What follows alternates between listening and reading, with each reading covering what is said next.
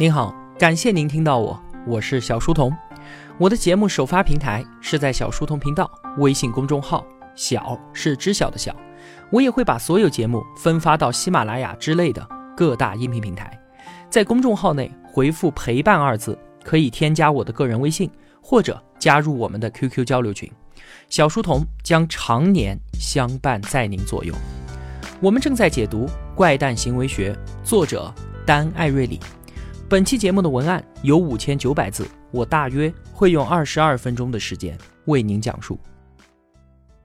在上期节目当中，我们主要阐述了人们喜欢比较、爱攀比、爱嫉妒的天性，聊了风中定律，聊了比例偏见。已经完全想不起来这些概念的同学啊，您需要打开上一期节目稍微复习一下了。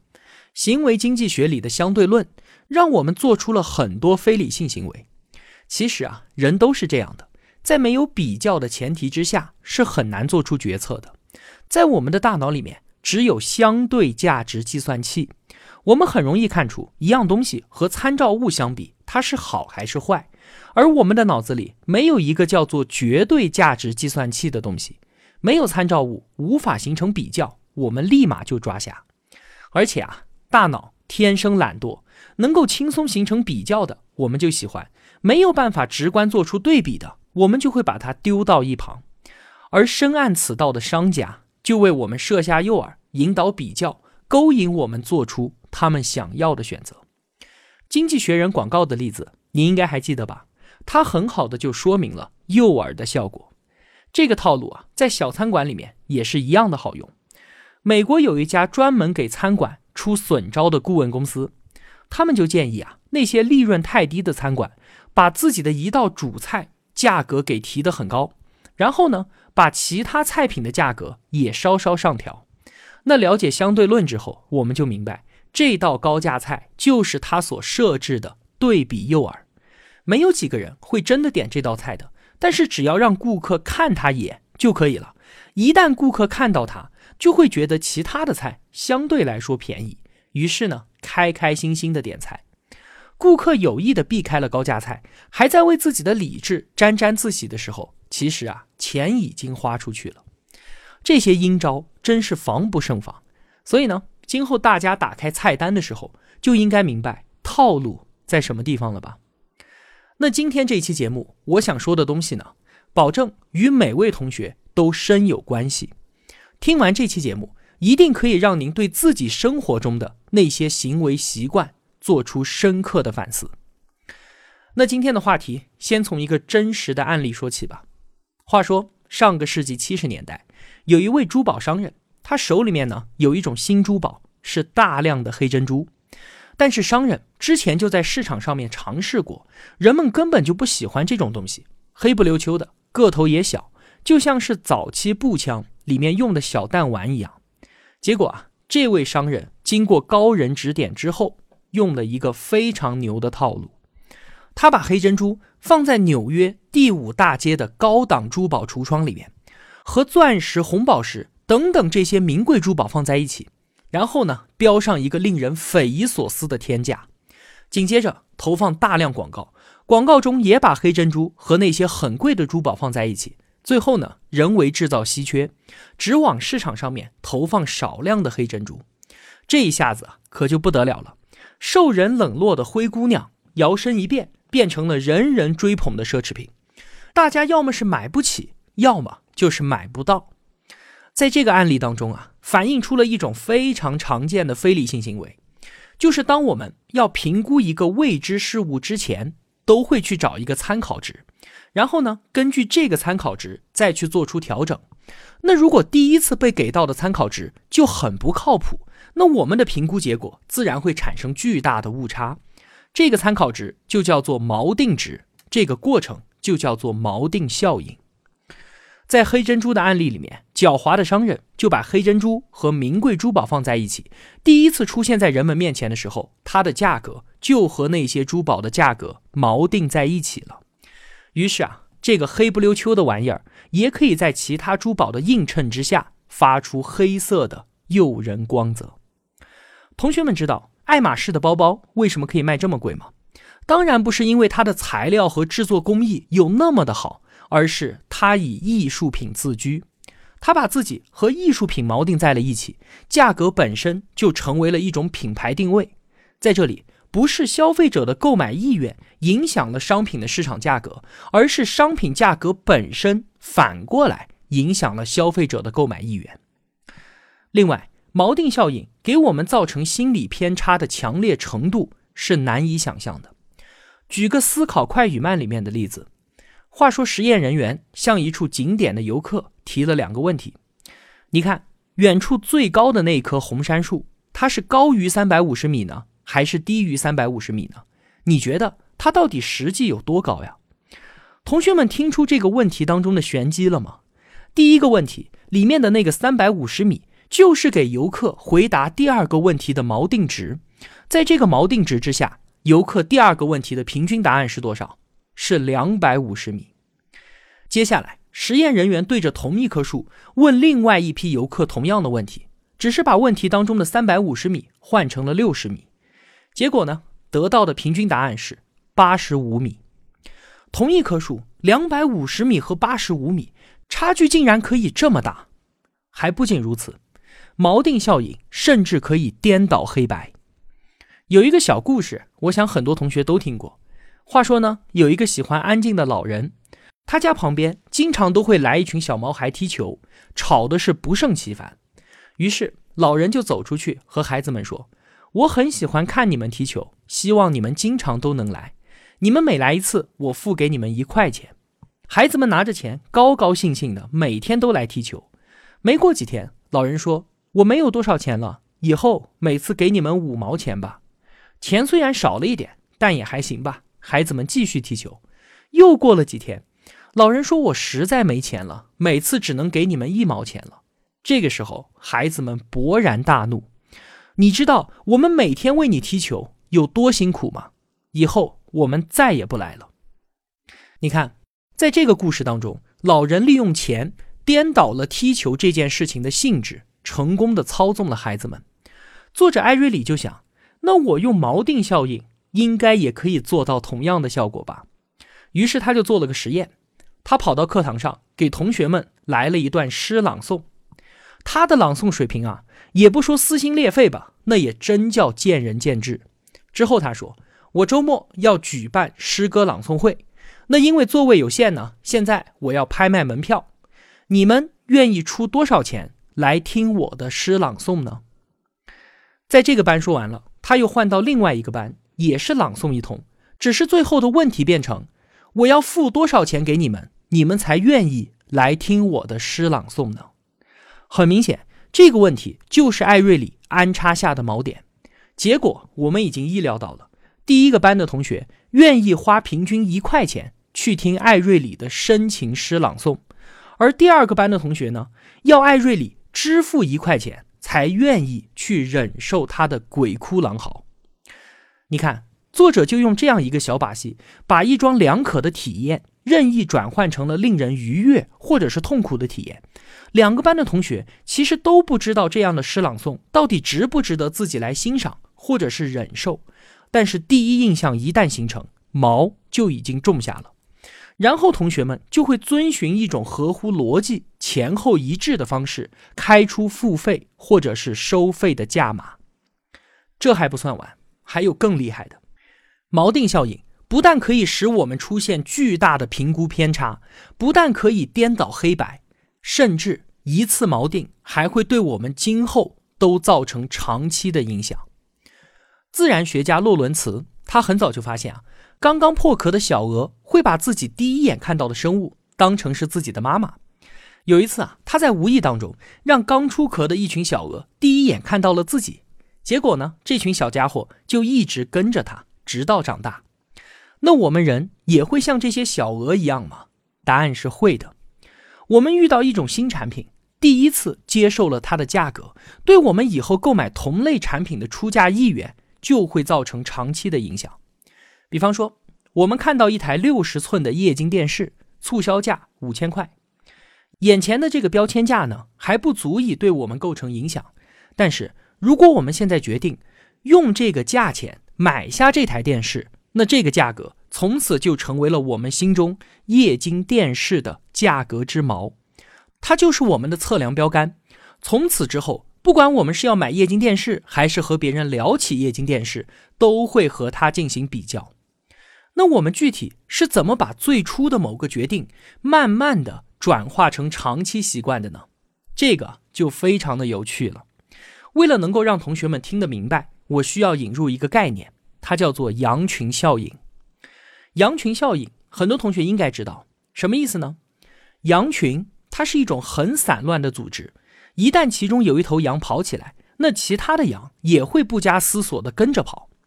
羊群效应就是用来比喻我们的从众心理。在自然界里面啊，信息不对称和预期不确定的情况下，与周围人的行动保持一致，能够有效的规避风险。在自然界当中，这肯定是没问题的。但是我们进入到现代文明社会之后，还需要这样的盲从吗？讲个笑话，有一位石油大亨，他到天堂去参加会议，一进去呢，发现座无虚席，没有自己的位置了。于是他灵机一动，大喊一声：“地狱里发现石油了！”结果人们纷纷向地狱跑去。很快，天堂里面只有他一个人了。他心想：“耶，怎么大家都跑去了？难道地狱里面真的有石油吗？”结果他自己也跳进了地狱。我们人啊，可并不比那些萌萌哒的喜羊羊要高明。一个能够调动大众的声音，并不是因为这个声音。他在吟唱真理，而只是因为这是大多数人的声音。有句话叫做“群众的眼睛是雪亮的”，但是绝大部分的时候，我们所看到的群众不过是四个字：乌合之众。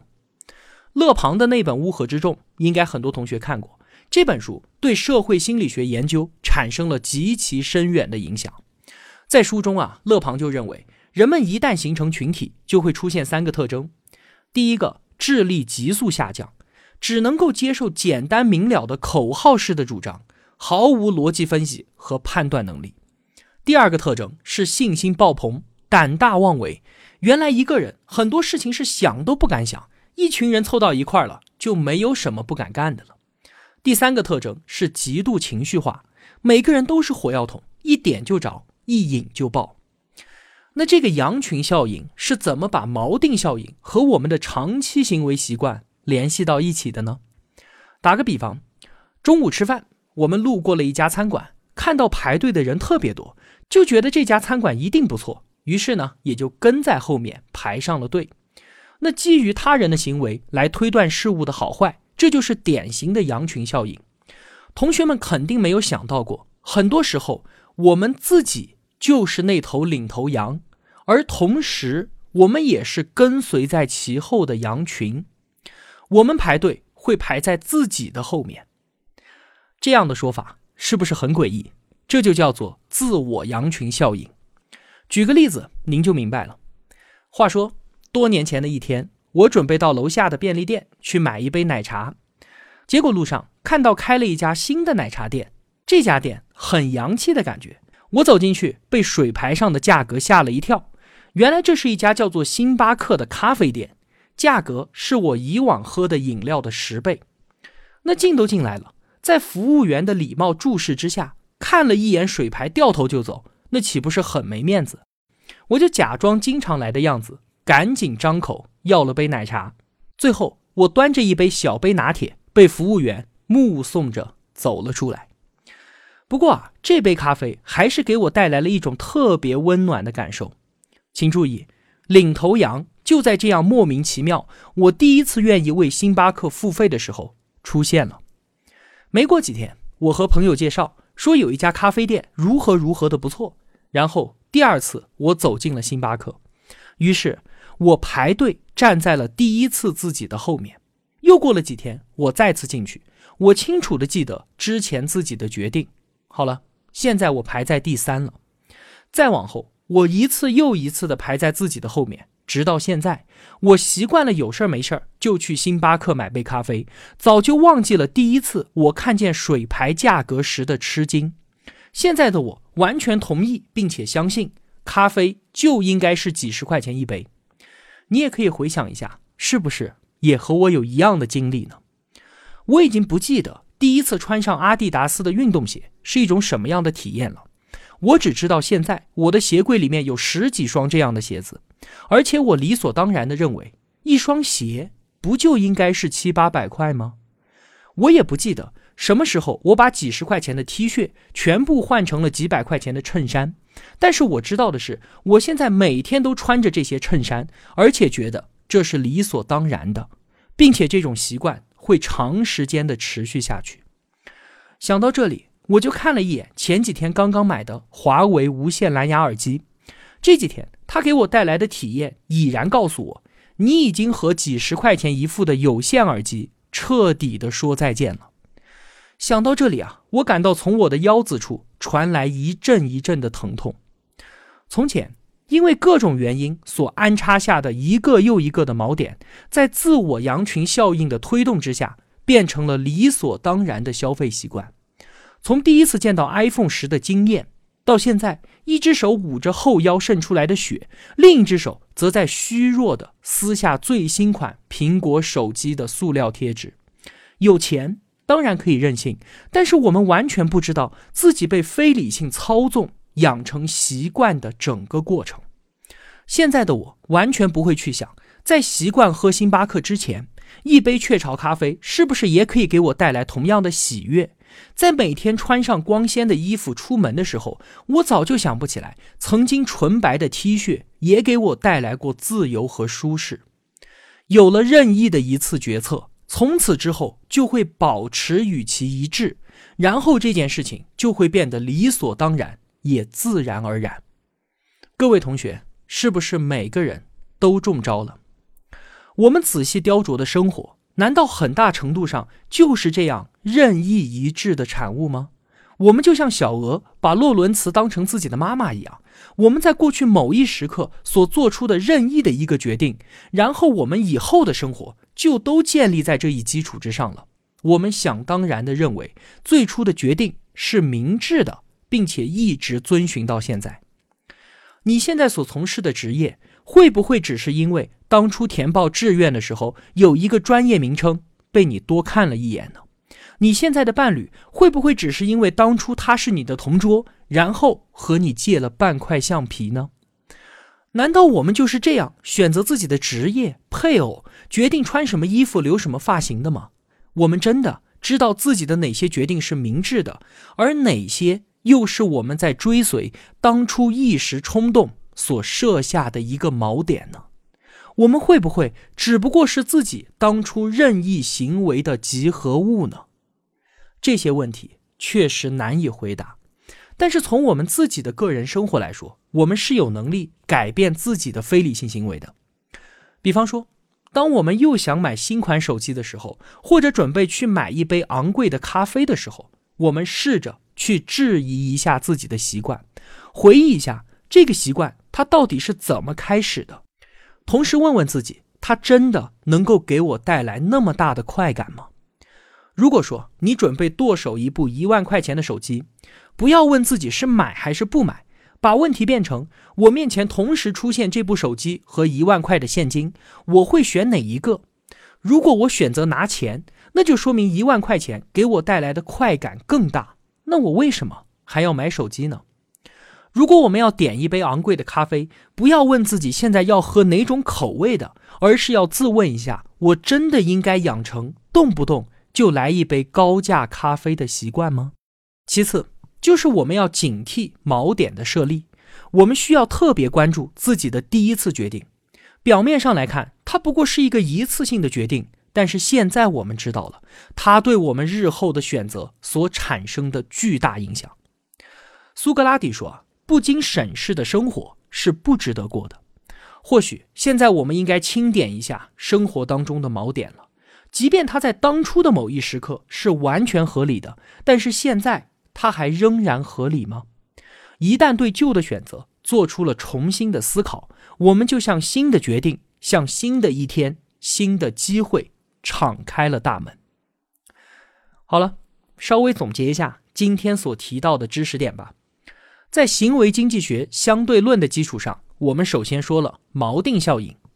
当我们对一个事物进行定量估测的时候，喜欢拿一个初始值来作为参考，这个初始值就是锚点，我们会给锚点分配过高的权重，直接影响到最后的估测。想想那一颗高度在八十五米和两百五十米之间飘忽不定的红杉树。其次，锚定效应除了会造成巨大的心理偏差之外，还可以颠倒黑白。用前置锚点的手段，可以把一段两可的感受任意的转化成愉快或者是痛苦的体验。想一想，艾瑞里是怎么忽悠他们班的学生的，以及那一位喜欢安静的老人是怎么把孩子们愉快的踢球玩乐变成令人厌烦的工作的。第三，羊群效应，与周围同类的步调保持一致，这对于生活在自然界的羊来说，可以有效的降低风险。但是身处现代社会的我们，也是难改盲从的毛病。勒庞的乌合之众，让我对大众心理有了一个明确的认识。第四，任意的一致，或者我们叫做自我羊群效应。我们任意的一次决策，成为了引导自己的领头羊。接下来，我们自己会像羊群一样，保持与其的行动一致，然后这件事情就变得理所当然，也自然而然。最后。就成为了我们的习惯。星巴克的咖啡、苹果的手机，乃至我们的职业和伴侣，多半都是任意一致的结果。我们的人生不过是当初任意行为的集合。最后，了解了这一切，我们还是有办法对抗自己的非理性的。首先，每当要追随自己任意一致的时候，请问问自己：我是怎么形成这个习惯的？我真的有保持这个习惯的必要吗？其次，请谨慎的对待自己的第一次。记住，不经审视的人生不值得过。好了，今天的节目就是这样了。如果我有帮助到您，也希望您愿意帮助我。一个人能够走多远，关键在于与谁同行。我用跨越山海的一路相伴，希望得到您用金钱的称赞。我是小书童，我在小书童频道与您不见不散。